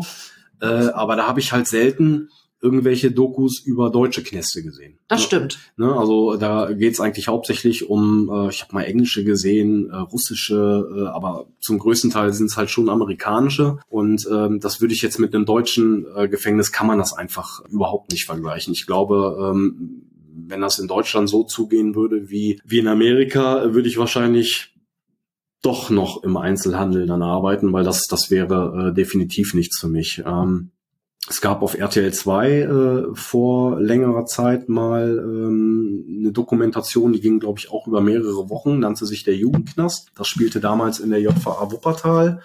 Und ähm, ich habe es ich hab's nicht gesehen. Ähm, doch, eine Folge habe ich, glaube ich, mal gesehen. Aber das sind halt schon so diese typischen ja, Tätigkeiten, die da gezeigt werden, natürlich auch fürs Fernsehen, was aber auch nicht verkehrt ist, weil es, es spiegelt natürlich äh, spiegelt natürlich das, was ich mache oder das, was die Kollegen machen, spiegelt das natürlich wieder. Dann gibt's dann noch äh, die Sache, ich habe ja damals 2003 angefangen und äh, wenn man dann halt mal so mit Leuten ins Gespräch gekommen ist, die haben dann halt gefragt, was machst du? Und ja, ich arbeite im Gefängnis. Da war dann meistens immer so die erste Frage, ist das wie bei Hintergittern? mit äh, Walter. Äh, ja, also ich habe da, ich habe die Serie ja auch nie gesehen. Vielleicht mal irgendwie eine Folge oder so. Aber ich denke, ich kann auch da sagen, nein, das ist, deutscher Vollzug ist halt nicht wie bei Hintergittern. Also es ist halt natürlich, muss fürs Fernsehen auch eine gewisse Spannung aufgebaut werden und Drama. Ja, und Drama. Liebe. Gibt's, ja, gibt's vielleicht auch alles bei uns, ja, aber ähm, nee, würde ich jetzt mit Hintergittern definitiv nicht vergleichen. Dann habe ich jetzt aber vor kurzem ich weiß nicht, ob ihr die, die, die Serie Vier Blocks kennt. Die spielt zum Beispiel in der zweiten Staffel, äh, spielt die Serie in einem Berliner Gefängnis. Äh, soll, soll die JVA Tegel sein. Ich weiß nicht, ob es tatsächlich da so ist. Und äh, ja, was ich da gesehen habe, muss ich ganz ehrlich sagen, war fernab von allem. Ja, also da gab es zum Beispiel diese Situation, wo ich weiß nicht, wie viele äh, Inhaftierte sich da auf die auf der Abteilung befunden haben und äh, also sowas gibt's bei uns halt nicht dann wurde da halt auch gezeigt, wie bestechlich die ganzen Kollegen sind und äh, das ist, ähm, also das, das war mir ein bisschen äh, zu dramatisch. Also das, das war alles andere als äh, ja, als das, was ich halt bisher so erlebt habe. Also da kann man sagen, das ist etwas übertrieben. Aber die Serie ist trotzdem richtig geil. Wo läuft die? Äh, die läuft auf auf Prime tatsächlich, ja. Ah, okay. sind drei, sie sind drei Staffeln ähm, und ähm, ist für mich eine der besten deutschen Serien überhaupt, wenn nicht sogar die beste Serie. Okay. Die kann man sich mal äh, angucken. Handelt aber zum größten Teil über die ganzen Clans in äh, Berlin-Neukölln. Ja, und äh, ich habe mir versichern lassen, das ist sehr authentisch und eigentlich noch zu weich. Also die Realität, die scheint wohl dann doch noch ein bisschen härter zu sein. Also, Leute, vier Blogs Amazon Prime. Sehr gut. Wo wir gerade bei Hintergittern Walter und der Liebe uh. waren. Die Frage ist auch gestellt worden und ich glaube, das passt jetzt ganz gut. Es gibt ja die These, dass Langzeitgefangene durchaus auch die sexuelle Vorliebe wechseln. Oh. Also Frau hat vorher Mann geliebt, Frau mhm. liebt jetzt Frau, Mann hat vorher Frau geliebt, Mann liebt jetzt Mann, aber nicht, weil sie das präferieren, sondern weil nichts anderes da. Ich sag's jetzt mal mhm. ganz böse, weil nichts anderes da ist. Ja. Ähm, also du möchtest von mir jetzt wissen, ob es äh, äh, Männer gibt, die vorher hetero waren und im Knast also homosexuelle Neigungen ausgelebt haben. Das möchte nicht ich wissen, das wollte wer anders wissen, aber ja. Ah, okay. äh, ist ja im Prinzip egal wer. Aber äh, ich muss sagen, jo, gibt es. Echt? Gibt es tatsächlich, ja. Aber dann eher bei den Langzeit. Ähm, oder? Also ich habe da jetzt bis jetzt keine Statistiken drüber geführt, aber äh, man kriegt ja so so ein bisschen so diesen sozialen Background von den Jungs dann schon mal so mit und weiß, dass halt auch immer die Partnerin dann zu Besuch kommt. Und man weiß aber auch, wie es ist, wenn die Partnerin wieder weg ist. Und äh, also solche Geschichten gibt es durchaus. Ja. Also sind das keine Partnerschaften, die sich da bilden, sondern das ist wirklich. Es sind Zweck, wie soll ich das sagen? Ähm, nee, es ist keine Partnerschaft. Nein, es sind, ähm, wie sagt man, der Zweck heiligt die Mittel? Triebe ausleben? Ja, also ich, also ich selbst könnte es könnte es mir wohl überhaupt nicht vorstellen. Warst ja noch nicht im Gefängnis. Ja, äh, ja okay, stimmt. Du hast recht. Nee, also ich denke, ich könnte das bei mir, könnte ich das äh, ausschließen. Also, ähm, aber ich denke, ich bin jetzt kein, kein Fachmann auf, auf diesem äh, Gebiet, aber ich ähm, kann nur vermuten, dass ja, ist es eine Sehnsucht oder ist es einfach nur ein Wunsch, ähm, einfach mal wieder, ich sag's einfach mal so, einen Körper zu haben. Ja, nicht nur die Hand. Die Hand ähm, oder was es da sonst noch gibt. Aber ich denke. Ähm, Der Hackfleischtorte. Die was? Die, die Hackfleischtorte. okay. Mm, ja, so, so, also, Als Beispiel. Ja. Nicht, dass ich das schon mal probiert hätte. Also ich kann kein Hackfleisch mehr essen. Ah, ich werde zum Vegetarier. Kennst du nicht die Domian-Folge? Der hat sich, der hat sich äh, einmal im Monat hat er sich das gegönnt, hat 15 Kilo Hack gekauft und hat sich Ah, Frau ja, der hat nicht eine Frau. Ja, genau, stimmt. Ah, so viel Hack gibt's bei uns gar nicht. okay. Also ich glaube, 15 Kilo Hack ist vielleicht für ist reglementiert bei euch. Ja, ja, das Essen ist äh, auch tatsächlich reglementiert. Also es gibt eine bestimmte Kalorienvorgabe. Äh, Vielleicht sollte ich mal zu euch kommen. ja, nicht zu uns, wir haben nur Männer. Aber vielleicht gibt's ja bei den Frauen mehr zu essen, ich weiß es nicht.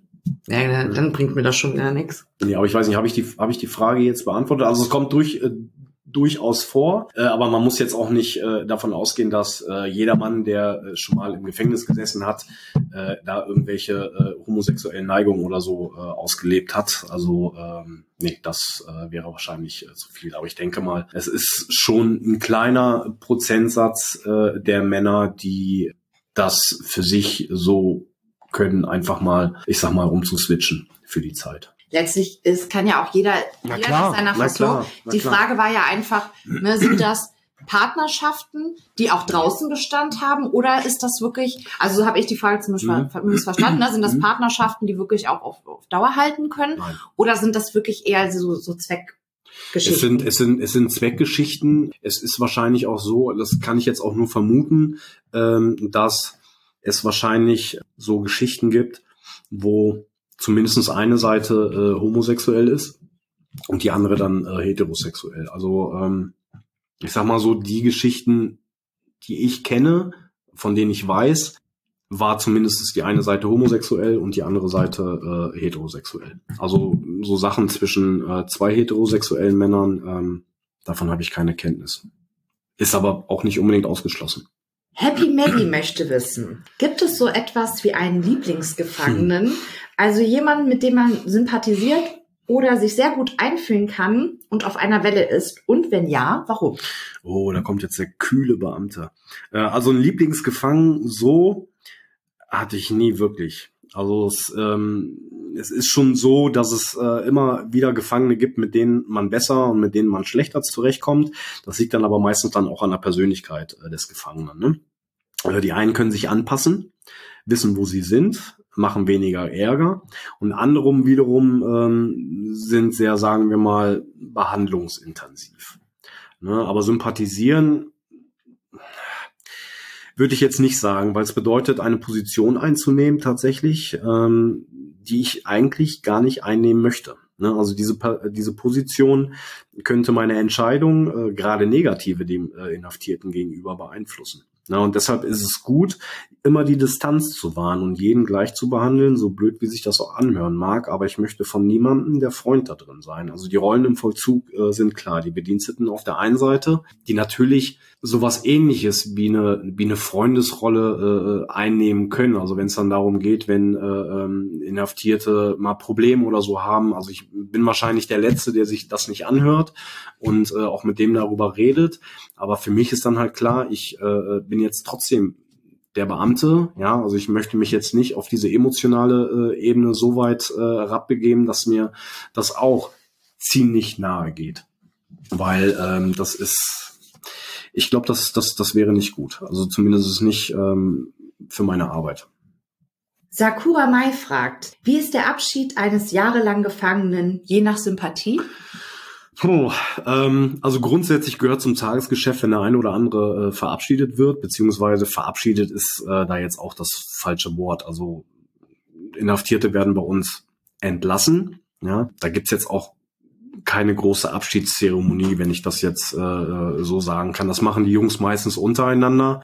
Das machen die jetzt zum Beispiel auf der Arbeit gibt es mal die Möglichkeiten, dass man beim beim äh, Einkauf irgendwie einen Kuchen oder so holt für die Jungs in dem in dem äh, in dem Bereich oder man trifft sich dann äh, äh, abends zum Umschluss. Also Umschluss ist das, ähm, das findet halt nachmittags statt, äh, beziehungsweise am frühen Abend für für zwei drei Stunden kann man dann zum Beispiel auch mal zum Nachbarn hingehen und sich dann halt umschließen lassen. Ne? Also Gefangener A geht zum Gefangenen B und Gefangener C geht ebenfalls zu Gefangenen B. Das ist quasi wie so ein ja, ein Sit-in. Ja, ein, ein, genau, ein Sit-in. Ne? Kannst du dann Karten spielen oder äh, man guckt sich irgendwie einen Film an oder quatscht einfach nur und ähm, das, das sind so die Sachen. Ne? Aber für uns selbst bedeutet das, platt gesagt, einer geht, der nächste kommt. Ne? Sandra Brandt möchte wissen, wie ist die Beziehung zwischen JVA-Beamten und den Inhaftierten? Steht der Mensch im Vordergrund oder die Tat? Herrscht ein vertrauensvolles Verhältnis oder eher ein vorsichtig misstrauisches? Also wie die Beziehung sein sollte, ähm, habe ich ja gerade schon äh, erwähnt. Also wie gesagt, äh, so eine gewisse Distanz muss einfach immer da sein, meine Meinung, um sich äh, vom Inhaftierten schon abzugrenzen. Und ich bin grundsätzlich immer misstrauisch. Also vor allem bei denen, die ich noch nicht kenne beziehungsweise einschätzen kann. Von denen macht man sich dann halt äh, im Laufe der Zeit äh, dann selbst ein Bild. Aber im Grunde muss ich sagen, immer misstrauisch. Ähm, bei gefährlichen Inhaftierten sollte man natürlich erhöht wachsam sein. Allerdings bekomme ich in meinem Computerprogramm schon äh, Hinweise auf das Verhalten der, der Inhaftierten und das fließt dann natürlich auch in mein Verhalten ein, wie ich äh, dem Inhaftierten dann auch äh, gegenüber auftrete. Ne? Also kann ich lockerer sein oder sollte ich besser autoritärer auftreten? Ach, äh, und was steht im Vordergrund? Ja, ich weiß nicht, ob ich das so klar sagen kann, weil ich nicht weiß, ob ich die Frage richtig verstanden habe. Aber äh, also grundsätzlich bekommt jeder eine menschenwürdige Behandlung, unabhängig vom Delikt. Wenn das jetzt die Frage war. Ähm, also im um Umgang mit dem Inhaftierten, äh, wenn es um die Straftat geht, äh, muss ich ganz ehrlich sagen, ist ihm die Straftat ehrlich gesagt egal. Also für mich macht es keinen Unterschied, ob von mir jetzt gerade ein Dieb, ein Vergewaltiger oder ein Mörder steht. Also ich muss halt auch mit allen Straftätern arbeiten und äh, kann mir jetzt äh, niemanden da äh, aussuchen. Also selbst wenn der Straftäter äh, jemand ist, der äh, wegen sexuellen Missbrauchs äh, von Kindern verurteilt wurde. Also das ist, äh, ist aber auch was, was von mir äh, verlangt wird. Und ich denke, ich kann da schon sagen, dass ich äh, da professionell mit umgehe. Also ja, also für, für mich äh, macht das jetzt keinen Unterschied. Unter den Häftlingen macht das aber sehr wohl einen Unterschied. Unter den Häftlingen macht das definitiv einen Unterschied. Ähm, es gibt natürlich so diese ähm, Knasthierarchie. Ja, die, diese Knasthierarchie, wo wirklich äh, Straftaten dann äh, gegen Kinder äh, ziemlich weit weit unten sind und äh, man merkt halt auch schon, dass ähm, gerade so Sexualstraftäter im Kinderbereich, also zum einen lügen die halt auch. Also wenn, wenn sie halt gefragt werden, also meistens ist es halt immer äh, ein und dasselbe Delikt, was sie dann sagen. Es ist halt Betrug meistens. Die äh, nehmen halt, äh, oder einige, viele, ja, einige nehmen halt auch nicht unbedingt so am äh, äh, vollzuglichen Leben teil, wie zum Beispiel äh, machen keinen Sport und äh, drücken sich äh, auch schon mal vom Duschen und halten sich halt halt schon so ein bisschen zurück. Ja, kann man schon sagen. Das stimmt. Make It Bunterkund mhm. fragt, tat es dir schon mal leid, dass einer der Insassen einsitzen musste und wenn ja, warum? Grundsätzlich also ich bin der Meinung, dass jeder, der im Gefängnis sitzt, auch äh, zu Recht dort sitzt. Ähm, das hört sich vielleicht kalt an, ist für mich persönlich aber auch sowas wie eine Art äh, Schutzmechanismus, weil äh, wenn du dich mit jedem Einzelschicksal persönlich beschäftigst, ist die Wahrscheinlichkeit groß, dass es dich selbst irgendwann kaputt macht. Und ähm, ich versuche mich daher eher aufs Wesentliche konzentrieren und äh, das ist meine Arbeit. Und äh, ja, halt am äh, und mit dem Inhaftierten. Ja, und äh, ja, wenn es anfängt, dass mir jeder auf eine gewisse Art Leid tut, äh, bin ich der Meinung, dann kann ich meinen Job nicht richtig machen. Also krass gesagt werde ich auch unter anderem dafür bezahlt, meine Gefühle und ja, also meine Gefühle halt außen vor zu lassen und äh, natürlich auch die Vorurteile, die ich äh, gegenüber gewissen äh, Deliktgruppen habe. Bonnie Parker möchte wissen, hast du schon mal ein Angebot bekommen, dich an irgendetwas zu beteiligen, beziehungsweise Sachen rein oder raus zu schmuggeln und was sind die interessantesten Dinge, die bei einer Zellendurchsuchung gefunden wurden? Äh, hi Bonnie, ähm, ja, zum Glück nicht. Also mit meiner distanzierten Art habe ich vermutlich schon so äh, einigen von Anfang an zu verstehen gegeben, äh, dass man bei mir mit solchen Spielchen gar nicht erst anzufangen braucht. Also mich hat zwar mal jemand darum gebeten, einen sehr wichtigen Brief draußen einzustecken, weil der Inhaftierte die pünktliche Abgabe verpasst hatte. Das kann ein Versuch gewesen sein, meine Loyalität oder Bestechlichkeit zu prüfen, muss es aber nicht. Ich darf halt nichts von Inhaftierten annehmen oder äh, ihnen was von draußen mitbringen. Ne? Die gibt's halt auch eine Vorschrift bei uns, die nennt sich dann halt auch äh, Geschäftsverbot. Aber das sind halt oder das können das, das kann schon mal der Anfang sein. Ne? Also mich fragt jemand, ähm, können Sie das machen, können Sie das machen oder können Sie mir nicht mal irgendwie, was weiß ich, ein Snickers mitbringen, ist jetzt ein blödes Beispiel. Ne? Weil, weil er da, er liebt Snickers und er kommt nicht an Snickers ran, fragt mich, ob ich ihm mal einen Snickers mitbringen kann. Nein, darf ich einfach nicht. Ja, und das sind dann halt so die Sachen, da fängt's dann an. Äh, es fängt vielleicht bei einem Snickers, der reingebracht äh, wird, fängt's dann an und äh, endet im schlimmsten Fall, was weiß ich, mit, äh, mit Drogen oder äh, Geld oder im allerschlimmsten Falle, was ich mir persönlich vorstellen könnte, äh, eine Schusswaffe zum Beispiel oder irgendwie was anderes halt. Ne? Ich könnte da nicht arbeiten. Also den Brief hätte ich mitgenommen. Ja, nee. Mm Montag ist auch noch ein Tag. Also es war halt am Freitag. Und Na, aber er hatte doch eine Deadline, der war doch ja, zu spät. Ja, aber dann. Naja, aber er hat auch genug Zeit gehabt vorher, ne? Okay, vielleicht tut mir das dann leid in dieser, in dieser Situation.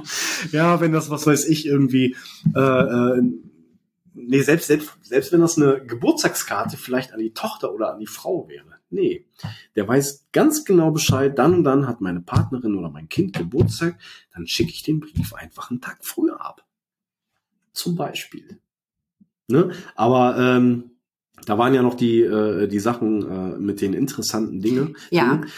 Interessante Dinge, die man bei einer Kontrolle finden kann. Hm, ja, gibt es durchaus, äh, wie zum Beispiel selbstgebaute Tätowiergeräte Schneidewerkzeuge aus geschmolzenem Zahnbürstengriff mit Rasierklingen äh, zum Beispiel, die äh, natürlich auch zu Waffen äh, umfunktioniert werden können, werden aber in den meisten Fällen äh, tatsächlich nicht als Waffe genutzt, sondern einfach tatsächlich als äh, Schneidewerkzeug, weil klar, Inhaftierte haben natürlich auch Besteck und dazu gehört natürlich auch ein Messer und die Messer sind äh, bei uns ja stumpf dann kommt es auch äh, hin und wieder schon mal vor, äh, dass Handys gefunden äh, werden.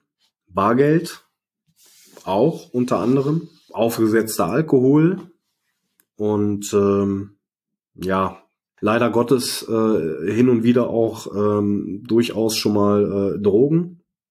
Ähm, dann auch Utensilien für den Drogenkonsum, um sich jetzt zum Beispiel irgendwie was zu bauen, um, äh, ich sag mal, zu kiffen. Ne? Vielleicht irgendwie eine Flasche oder eine äh, ähm, Papprolle. Also gibt gibt verschiedene gibt verschiedene Sachen und ähm, ja, äh, was was auch ganz interessant ist, finde ich, sind selbstgebaute Knastmuschis die hätte ich das ein oder andere Mal auch im Angebot gehabt. Also falls Männer gerade zuhören sollten, nein, ich werde jetzt keine Bauanleitung dazu geben. Es gibt da unzählige Tutorial-Videos auf YouTube. Ach, Viel Spaß auf. beim Nachmachen. Echt jetzt? Echt jetzt, ja. Sind die verboten? wir hatten uns ja darauf geeinigt, dass ich ehrlich bin. Knastmuschis, ob die verboten sind? Nee. Aber ist schon eklig, man sowas sagen. Ich finde, das ist eklig, ja. Man das aber volle Möhre reinpackt? Eben, ja, man packt da ja nicht rein. Man sieht, was nee, ja, du man, ja, ja, ja, ja. Also man ja. sieht, man sieht, was es ist. Ja. Und man hat ja natürlich bei einer Kontrolle hat man natürlich auch Handschuhe an. Ne? Ja. Ne, aber es gibt schon ähm, in der Not frisst der Teufel halt fliegen. Ne? Ich glaube, das könnte vielleicht sogar die die Vorstufe zu der homoerotischen Erfahrung im, äh. Eine selbstgebaute Knastmuschi. Ja. Okay. Trixie W29. Weißt du bei jedem Insassen, welche Straftat er begangen hat, weshalb er jetzt im Gefängnis ist? Ja, weiß ich tatsächlich. Ähm, also wir haben wir haben halt ein Computerprogramm und ähm, da stehen halt schon sämtliche ähm, Informationen zu dem Gefangenen drin. Also ich habe halt schon die Möglichkeit, mir sämtliche Informationen über den Inhaftierten zu beschaffen. Also dazu gehört unter anderem, das ist jetzt nur ein kleiner Auszug, also es ist mit Sicherheit noch mehr an Infos, was ich da äh, haben kann, aber ich kann mir die Straftat, äh, kann ich sehen. Also ich sehe das Delikt, ich sehe es jetzt nicht direkt, wie das passiert ist. Das geht halt anders. Dann äh, verschiedene Adressen, äh, Termine. Äh, ganz wichtig für uns ist halt auch, äh, wie sich der Inhaftierte so verhält. Ja, also es gibt zum Beispiel einen ähm, Karteireiter in diesem Programm, da kann man dann so Wahrnehmungen zum Gefangenen, äh, Inhaftierten, kann man dann äh, niederschreiben, was weiß ich, ähm, brüllt den ganzen Tag aus dem Fenster oder äh, reagiert aggressiv auf Frauen, hat heute seine Zelle zerlegt und ähm, aber halt auch gute Sachen, wenn sich das Verhalten zum Beispiel von einem Inhaftierten auch bessert. Also das, ähm, das soll man dann halt auch machen. Ne? Ja, weiterhin hätte ich dann die Möglichkeit, natürlich auch mir äh, eine Strafakte anzugucken und ähm, in das Urteil äh, zu schauen. Und in diesem Urteil, also in dieser Akte ist dieses Urteil drin. Und äh, in diesem Urteil steht dann zum Beispiel auch der komplette Tathergang. Also Beispiel Mord, wie äh, zum Beispiel Herr X Person Y umgebracht hat. Das ist quasi True Crime als Buch, aber mit direktem Bezug zum Täter. Also ich habe halt dann direkt äh, auch ein Bild äh, vor Augen. Ich muss sagen, also früher habe ich das äh, öfter gemacht, äh, als ich auch noch neu im Beruf gewesen bin und äh, da war das halt auch alles noch äh, wow und alles spannend und alles neu und dann hat man sich dann äh, schon mal die eine oder andere Akte dann äh, rangeholt. Ähm, aber im Laufe der Jahre versch verschwimmt sowas. Also es wird halt zur Routine, ja. Manchmal weiß ich gar nicht, äh, warum, warum der äh, Inhaftierte, mit dem ich jetzt gerade zu tun habe, äh, einsetzt. Aber wenn ich will, oder wenn ich möchte, dann kann ich mir das dann halt schon angucken oder ich höre es von anderen Kollegen und äh, wenn dann zum Beispiel auch ein, ein richtig interessanter Fall dann dabei ist, dann äh, würde ich mir dann auch durchaus mal die Akte dann ziehen und äh, einfach mal reinzugucken. Macht es im Umgang mit dem Gefangenen nicht Sinn zu wissen, was er gemacht hat, um einzuschätzen, wie er vielleicht in gewissen Situationen reagieren wie das Gewaltpotenzial ist? Ähm, ja, das, das könnte Sinn machen, aber ich sag mal so, so ein Gewaltpotenzial bei dem Mörder, ähm, ich vergleiche das immer ganz gerne, äh, mit Mördern aus den Staaten zum Beispiel. Also wenn ich mir einen Mörder aus den Staaten vorstelle, dann stelle ich mir da tatsächlich irgendwie Psychopathen vor. Ja, aber das sind einfach nicht nur so Psychopathen. Das sind äh, äh, Menschen, die, ich sag mal, das sind normale oder Mörder sind äh, Menschen aus dem normalen Leben. Das kann dein Nachbar sein, das kann dein Arbeitskollege sein, äh, der auch immer so so richtig typisch immer nett und freundlich ist und immer gegrüßt hat und dir den Müll wegbringt und so dieses typische, wenn man mal die Nachrichten äh, hört und irgendwelche Nachbarn befragt und dann kriegt man halt sowas zu hören. Ne? Und äh, das sind dann halt zum, zum großen Teil dann auch äh, die Mörder, die äh, ähm, bei mir in der Anstalt dann sitzen und äh, wenn man die dann halt sieht oder wenn man sich dann halt auch mit denen interessiert, würde man nie im Leben darauf kommen. Und dem Mörder würde ich jetzt auch nicht unbedingt, ich meine, klar, es kommt halt auch mal drauf an, wen hat er umgebracht, wie hat er das gemacht, aber die meisten äh, Fälle äh, in Deutschland, denke ich, kann ich sagen, äh, sind meist Beziehungstaten. Wenn der Mann äh, dann zum Beispiel die Frau umgebracht hat, die Partnerin, aus verschiedenen Gründen. Ne? da ist das dann halt so, dass der Mann, das hört sich jetzt auch platt an, aber der Mann hat halt ein Problem gehabt. Der Mann hat das Problem in Anführungsstrichen gelöst und das war's dann. Ne? Also der ist jetzt nicht so, äh, der hat jetzt jemanden umgebracht und äh, macht jetzt im Knast weiter. Ich kann nicht ausschließen, dass es äh, solche äh, durchaus gibt, aber äh, jeder ähm, LLer, so nennen, nennen wir sie, lebenslang, habe ich bis jetzt noch keinen erlebt, der äh, so ein hohes Gewaltpotenzial äh, an den Tag gelegt hat. Also ähm, ein hohes Gewaltpotenzial haben eher ähm, die anderen Gewaltstraftäter. Ne? Räuber, Körperverletzung oder gefährliche Körperverletzung. Also da äh, wäre ich dann schon ein bisschen vorsichtiger. Ich würde einschätzen, dass es auch viel mehr Totschläge als Mörder gibt, oder? Weil das Beispiel mit der Beziehungstat, das sind ja, doch meist Totschläge, oder? Ähm, ja gut, äh, Mord und Totschlag äh, unterscheiden sich ja durch die durch die Mordmerkmale, äh, Statistiken. Da muss ich jetzt passen. Mhm. Ne, also ähm, ich weiß halt in meiner alten Anstalt, in meiner ersten Anstalt, da hatten wir ähm, mal so, lass mich nicht lügen, 56 Mörder tatsächlich oh, doch, okay. äh, gehabt, ja, im Verhältnis zu 450 äh, anderen Gefangenen. Also von 450 Gefangenen waren, ähm, ich meine, das waren so an die 50, ja doch, das, ja, ich meine schon, das waren so an die 50 äh, äh, Mörder. Das ist jetzt aber auch eine Zahl, die habe ich von von ein paar Jahren. Mm, ich weiß ja. nicht, ob sich da jetzt irgendwie was äh, äh, geändert hat, ähm, aber das, was halt äh, ziemlich häufig äh, vorkommt, sind halt äh, Eigentumsdelikte. Ähm, weil viele stellen sich halt vor, ein Knast besteht nur aus Vergewaltigern, aus Mördern und aus Kinderschändern. Nee, du hast aber auch, du hast die Diebe, du hast tatsächlich auch Schwarzfahrer mit dabei. Betrüger. Betrüger. Ähm, klar, auch äh, viele mit Körperverletzungen. Ähm, kann mich sogar mal an einen erinnern, einer der ersten, die damals wegen, äh, äh wegen Raubkopieren in den Knast gekommen ist. Sowas zum Beispiel. Ne? Also ich sag mal, die, äh, ähm, also Mörder machen äh, einen geringen Prozentsatz äh, aus. Ja, doch, ich denke mal, das kann man sagen. Handgemenge Podcast. Huh, ja, Kollege.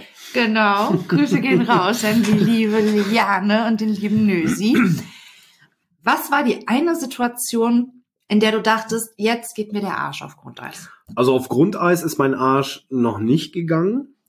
Aber es gab durchaus äh, eine Situation, die mir jetzt gerade einfällt, bei der ich dann doch etwas angespannt war. Ähm, ich war damals im Rahmen eines Begleitausgangs mit einem zu lebenslanger Haft äh, Verurteilten in der Kölner Innenstadt unterwegs. Also auch mal wieder ein Dienst, der jetzt nicht unbedingt in meiner Anstalt stattfand. Also es war ein Begleitgang, äh, ein Begleitausgang und ein Begleitausgang bedeutet, dass ich alleine mit dem Inhaftierten in der Stadt unterwegs bin. Man kannte sich zu dem Zeitpunkt ähm, eigentlich schon seit meinem ersten Tag in der Anstalt. Ähm, also zu der Zeit müssten das auch schon so gut zehn Jahre gewesen sein.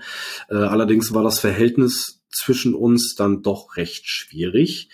Ähm, sagen wir mal so, wir mochten uns beide nicht. Naja, und ähm, ich war halt an diesem Tag ähm, schon sehr konzentriert, ähm, habe mich halt auch oft umgeschaut, um zum Beispiel mögliche Fluchtwege zu erkennen oder äh, ganz viel auf Personen geachtet, die gegebenenfalls bei einer Flucht hätten helfen können. Also das war, das war halt schon so eine, ich will nicht sagen, dass es eine unangenehme Situation war, aber es war halt für mich das erste Mal, dass ich tatsächlich äh, wirklich alleine mal mit jemandem unterwegs äh, gewesen bin und dann halt auch noch in Köln, wo halt auch wirklich viele Leute da unterwegs waren. Und äh, naja, mein Ziel an dem Tag war einfach, äh, nur nicht in die Abendnachrichten zu kommen. und ich habe es geschafft. Sehr gut. Ja. Unter anderem waren wir äh, an diesem Tag zusammen äh, zum Beispiel auch in einem Brauhaus in Köln und haben da was gegessen. Und aus genau diesem Brauhaus in Köln ist Wochen später ein Inhaftierter einer anderen Anstalt im Rahmen eines Ausgangs, allerdings in Begleitung von zwei Kollegen, geflohen. Ne? Und an diesem Beispiel sieht man schon ganz gut, welchem Risiko man ausgesetzt ist, wenn man sich mit Inhaftierten in der Öffentlichkeit bewegt. Ne? So. Und dann gab's halt in einer ähm, ja, jetzt vor kurzem, das ist jetzt doch schon äh, ein paar Monate ist das her, da hatte ich dann auch äh, ähm, eine Krankenhausbewachung gehabt in einem Krankenhaus. Und ähm, da haben wir halt einen bewacht, der äh, einen Tag vorher in seiner Wohnung ähm, Besuch bekommen hat von, ich glaube, das war ein Drogendealer.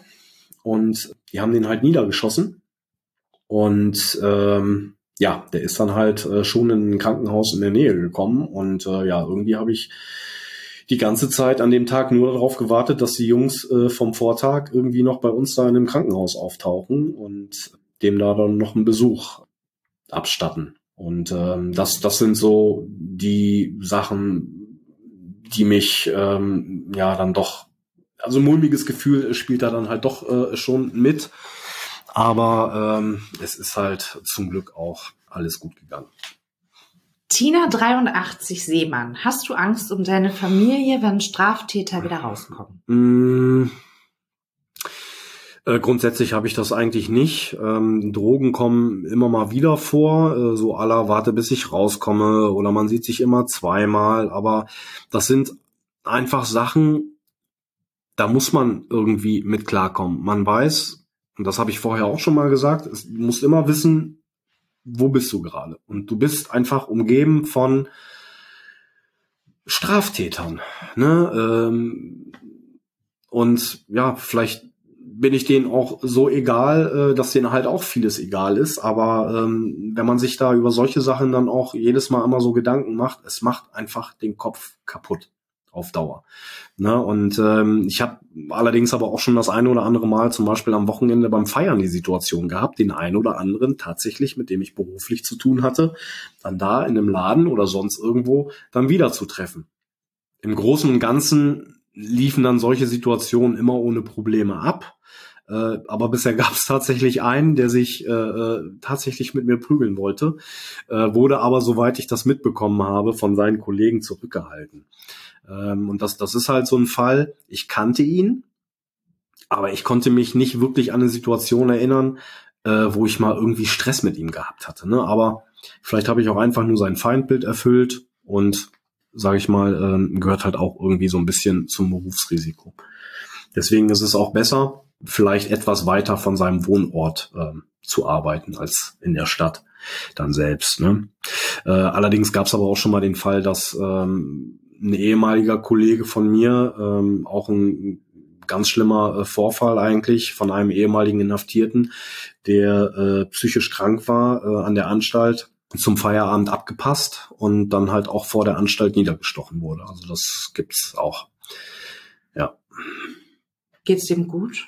Jetzt? Dem geht's gut, ja, ja. ja. Also das, das ist jetzt auch schon ein paar Jahre her und äh, normalerweise würde man denken, boah, nee, also einmal sowas erleben und äh, mit Knast hat sich dann erledigt, aber äh, ist halt auch wirklich ein cooler Typ gewesen und äh, hat das weggesteckt, ähm, musste natürlich auch einiges durchmachen und äh, war halt auch lange im Krankenhaus, aber soweit ich das beurteilen konnte oder kann, ähm, hat er sich definitiv äh, wieder aufgerappelt und äh, ist auch mit dem gleichen Spaß und Elan dann auch äh, zum Dienst gekommen wie vorher auch. Und das sind einfach, ja, ich will das jetzt nicht als blöden Zufall äh, abtun, aber ja, das sind, sind halt Geschichten, die können halt äh, vorkommen und ähm, aber sowas passiert halt auch, wie gesagt, nicht jeden Tag oder jede Woche. Äh, vielleicht hast du sowas mal einmal in einem Jahr oder ja, das ist überhaupt, ne? Ja, oder sind wirklich oder, Einzelfälle oder eigentlich, ich, oder? Ja, also ich würde schon sagen, das ist, das sind Einzelfälle, ja.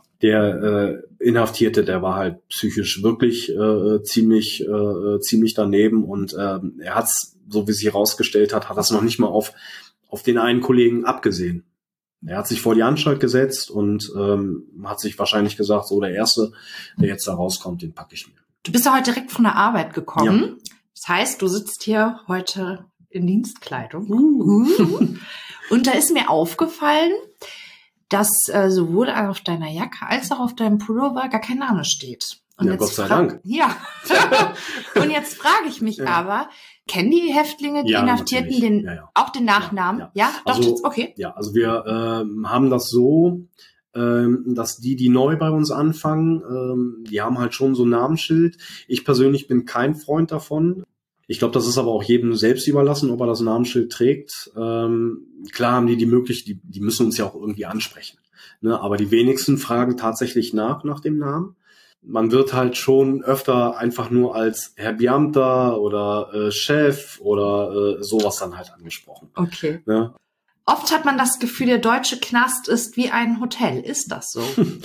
ja, ähm, also bei solchen Aussagen oder ja doch, also da muss ich das war eine Frage. Ja. Und die kam öfter. Okay, also bei solchen, aber es gibt ja auch Aussagen. Ja. Ne? Man, ja. Also wenn, hm. wenn man mal so in, in, sozialen Netzwerken unterwegs ist, dann äh, du hast dann Bildartikel, was weiß ich, der handelt dann irgendwie von Gefängnis und äh, in dem Artikel steht dann, ja, hat auch eine Playstation da auf seinem Zimmer.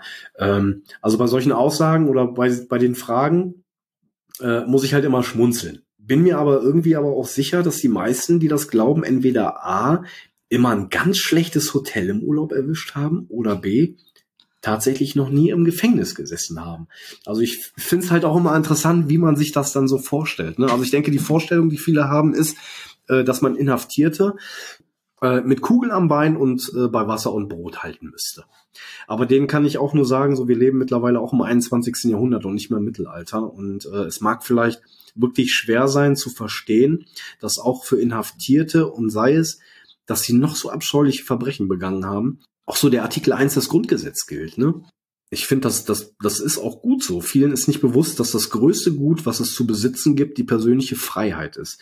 Und persönliche Freiheit lässt sich nun mal nicht mit einer Playstation oder mit einem Fernseher aufwiegen. Ähm, die Möglichkeiten, äh, die einem verwehrt bleiben zum Beispiel. Ne, ähm, nicht das zu tun, was man gerne machen würde, wie essen gehen oder ins Kino, Freunde und Familie treffen, körperliche Zweisamkeiten, selbstbestimmtes Leben zu haben, eigene Entscheidungen zu treffen oder in einem vernünftigen Bett zu schlafen. Nee, stattdessen lebt man als Inhaftierter auf, sagen wir mal, neun Quadratmeter in einem Raum, in dem man kocht, schläft, Fernseh guckt und auf Deutsch gesagt scheißt. Ja, das findet alles bei dir in deinem Zimmer statt und äh, da wäre wohl jedes Hotel angenehmer als eine Zelle. Also ich persönlich würde nicht einen Tag tauschen wollen. Also jeder, der glaubt, dass der deutsche Vollzug ein Hotel ist, sollte sich doch selbst einmal, sagen wir mal, für ein Jahr bei uns einquartieren. Zumal das Leben und die Ausgestaltung im Vollzug sogar auch gesetzlich geregelt sind. Also im Rahmen der Resozialisierung äh, äh, soll der Vollzug, soweit es geht, äh, auch dem Leben draußen angeglichen werden. Und dazu gehört dann unter anderem, äh, dass das Inhaftierte einen Fernseher haben und dann können sie auch äh, ruhig eine Konsole haben. Äh, natürlich machen wir da auch Unterschiede. Also es gibt ja zum Beispiel keine PlayStation 4 oder keine PlayStation 5. Das sind halt noch wirklich die alten Modelle. Also du hast dann zum Beispiel jemanden mit einem boah, N64 dann da äh, äh, oder mit einer PlayStation 1. Also das, das ist bei uns dann schon so ein, äh, ein bisschen reglementiert. Ne? Oder äh, du hast halt die Möglichkeit, oder man hat die Möglichkeit, einkaufen. Das, ich, ich, ich weiß ich nicht, ich finde sowas dann halt auch wichtig. Ne? Die machen sich dann halt ihre eigene Liste äh, oder bekommen eine Liste, können ankreuzen, was sie einkaufen wollen und sowas gehört halt auch alles irgendwie so ein bisschen äh, zum Rahmen der Resozialisierung. Ne? Und ich finde gerade so auch ein Fernseher, ähm, mein Gott, sollen sie ruhig einen Fernseher haben.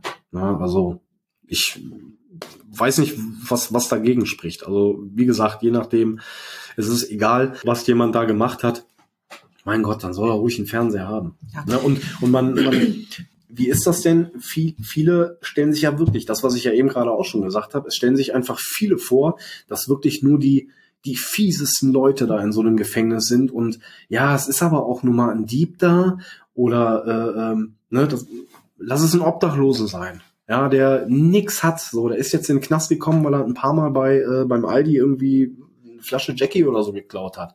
Ne? Willst du dem dann jetzt unbedingt äh, äh, einen Fernseher und eine Playstation und alles, was, was irgendwie so zum, zum Gefängnis und Ausstattung von einem Haftraum gehört, willst du dem das dann auch so, äh, so, so streitig machen? Also. Ich glaube, dass viele auch manchmal einfach vergessen, dass diese Menschen ja auch irgendwann wieder zurück in unsere Gesellschaft ja. müssen. Ne? Ja. Und ähm, so ein Fernseh, um mal Nachrichten zu gucken, um mal einfach mal mitzubekommen, was in der Welt los ist. Das denke ich ist schon ganz wichtig. Aber das ist halt so eine Sache, da gibt es die eine ja. und die andere Seite. Ja. Das ist wie mit der Todesstrafe. Ne? Ja. also das ist übrigens ja, dagegen. Ja, ich übrigens auch, aber könnte ich jetzt noch stundenlang von erzählen. Ich habe in letzter Zeit wirklich in, in diversen Facebook-Gruppen beobachtet. Das ist schlimm. Da wird da postet jemand was und niemand reagiert, mhm. aber dann äh, postet jemand was über die Todesstrafe ja, ja, und du hast ja. da 160 ich Kommentare. Das, ich finde das, ich finde das immer ganz schlimm und äh, solche Sachen triggern mich und mhm. äh, ich mhm. versuche dann halt gerade so aus meiner Sicht und äh, er wird mir ja noch unterstellt, ich hätte ja sowieso keine Ahnung und äh, aber da bin ich, aber dabei bin ich schon ich sag mal, vom Fach und äh, denke, ich kann da wirklich eine fundierte Aussage zu treffen und du wirst dann halt trotzdem niedergemacht. Ne? Und äh, ich versuche aber trotzdem immer äh, aus, aus meiner Sicht äh, und aufgrund meiner Erfahrung und äh, auch aufgrund von dem, was ich so mache, einfach so zu argumentieren. Aber du kriegst die Leute einfach Nein. nicht. Die sind halt so, so festgefahren und das ist äh, schwer. Also es hat bis jetzt auch mir noch keiner ein, ein, wirklich ein gutes Argument für die Todesstrafe liefern können, wo ich hätte sagen können, ja, da muss ich tatsächlich mal drüber nachdenken, denn selbst diese Argumentation, ja, ähm, dass äh, die Angehörigen wollen Rache, also wenn man sich mal wirklich intensiv damit beschäftigt, dann äh, findet man äh, ganz viele Aussagen von Angehörigen der Opfer, die sagen, also ähm, das bringt mir überhaupt nichts. In meiner letzten Folge, falls ihr die gehört habt über Joseph Naso, der hat mindestens vier Frauen getötet und ist relativ spät verurteilt worden. Das muss ich gerade mal lügen, der war aber schon, na, so Mitte 70 muss der gewesen sein. Und ein Sohn eines der Opfer hat dann gesagt, er wünscht ihm, dass er 100, mindestens 110 Jahre alt wird und hat die Todesstrafe überhaupt nicht befürwortet, mhm. weil wie du schon sagtest, das ist also es ist doch viel schlimmer, wenn ich die ganze Zeit genau. eingesperrt bin, genau. gerade in Amerika, genau. ja, genau. als äh, wenn ich hingerichtet werde. Genau. Also ich Genau, also äh, genauso sehe ich das auch. Ich bin halt der Meinung, eine Strafe muss halt wirklich eine Strafe sein. Und äh, eine Todesstrafe, ich meine, abgesehen vom Artikel 2, körperliche Unversehrtheit und Artikel 1, äh, Würde des Menschen, ich meine, das ist ja dann auch mit der Grund, warum es hier auch keine Todesstrafe gibt. Und das finde ich ja auch richtig gut. Und deshalb bin ich halt auch der Meinung, dass eine lebenslange Haft ruhig, so lange wie es geht, auch irgendwie äh, gehen wird. Denn ähm, 15 Jahre oder 20 Jahre im Knast, die gehen einfach ganz langsam vorbei. Ne? Und du bist äh, äh jeden Tag wirst du damit konfrontiert, äh, was du gemacht hast, warum du dann da bist. Und das ist für mich auch der Grund, ja, der Täter soll sich damit beschäftigen, sein Leben lang, was er gemacht hat. Eine Todesstrafe würde vielleicht unter Umständen, obwohl ich das noch nicht mal, äh, obwohl ich das noch nicht mal glaube, so wie du gesagt hast, äh, den Angehörigen irgendwie ein gutes Gefühl oder so geben, dass sie jetzt wissen, dass er tot ist. Einigen wird's das wahrscheinlich, aber durch den Tod bin ich der Meinung, äh, entzieht man sich quasi eigentlich seiner seiner Strafe so ein bisschen. Und äh, ja. ich will jetzt nicht sagen, dass das Täter leiden sollen oder so. Nein, die sollen sich jeden Tag, wenn sie aufwachen, jeden Tag, wenn sie in den Spiegel gucken, darüber bewusst sein oder bewusst werden, was sie getan haben und äh, dann auch irgendwann mal checken, ja, ich bin hier zurecht. Ja. Und ich gehöre hierhin. Eine ganz kleine Einschränkung möchte ich natürlich trotzdem noch machen, ja. Also ich finde, dass eine Gesellschaft die Todesstrafe nicht fordern sollte. Allerdings muss ich sagen, dass ich Angehörigen von Opfern, welchem Delikt es auch immer, doch, ich finde in der Emotionalität, wenn die sagen, ich wünschte, sie würden ihn hängen, ich glaube, das kann man dann schon verzeihen. Also das ist die einzige Gruppe, der ich das zugestehe. Die Gedanken sind frei. Ja. Also meinst du jetzt auch, dass man äh, jetzt Angehörigen die Wahl lassen sollte, entweder die Todesstrafe zu nehmen oder nicht? Nein. Okay. Nein. das, sondern, das, das würde ich nämlich auch falsch finden. Ja. Nein, das nicht. Ja. Aber ähm, wenn jetzt, äh, ich sag mal, Karl-Heinz von nebenan mhm. sagt, die sollen sie alle hängen, mhm. würde ich sagen, Karl-Heinz finde ich jetzt nicht so schön, mhm. ne, was du da sagst. Wenn jetzt aber äh, eine Mutter äh, die ihre Tochter verloren hat, ja, äh, weil aus welchen Gründen auch immer, ja, wenn die sagt, die sollen den hängen, ja, mhm. ähm, da würde ich sagen, ja, das kann ich gut verstehen, mhm. dass ja, du das so empfindest ja. und du, du hast auch das Recht, das zu, ja. das so zu äußern. Das, ne, das muss ich schon sagen, das kann ich verstehen. Ich kann halt nur nicht verstehen, wenn ähm, wenn es da Personengruppen gibt, die einfach dann sagen, ja, holt das Seil oder so, nee, ja, nee, nee, ähm, das, aber das ist ein ganz, ganz schwieriges Thema, das emotional auch offensichtlich völlig ja. aufgeladen Aber ist. Aber die Regeln sind ja hier äh, äh, im Land einfach ganz klar und da äh, sind wir wieder da.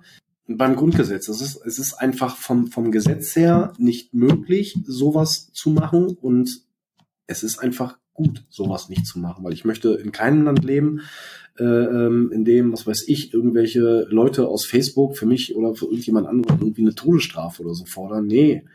Ähm, nee. Und das ist ja auch schon so idiotisch, ja. Also da, da sagt der Staat, ja. du darfst keinen töten und ja, tötet eben. dich dann aber, genau, weil du genau, tötest. Ne? Genau. Ne? So, wir sind schon bei der letzten Frage. Schon ist gut. Gibt es Insassen, die du in deinen Berufsjahren immer wieder gesehen hast? Ja, die gibt es durchaus, ja. Also äh, ich sag mal gerade Kleinkriminelle und dazu zähle ich äh, Diebe, BTMer, also Leute, die gegen das Betäubungsmittelgesetz äh, verstoßen haben, äh, die kommen halt schon öfter wieder. Ähm, allerdings sind natürlich auch ähm, ist der ein oder andere Inhaftierte mit Gewaltproblemen äh, dann auch schon schon äh, wieder dabei und häufiger wiedergekommen.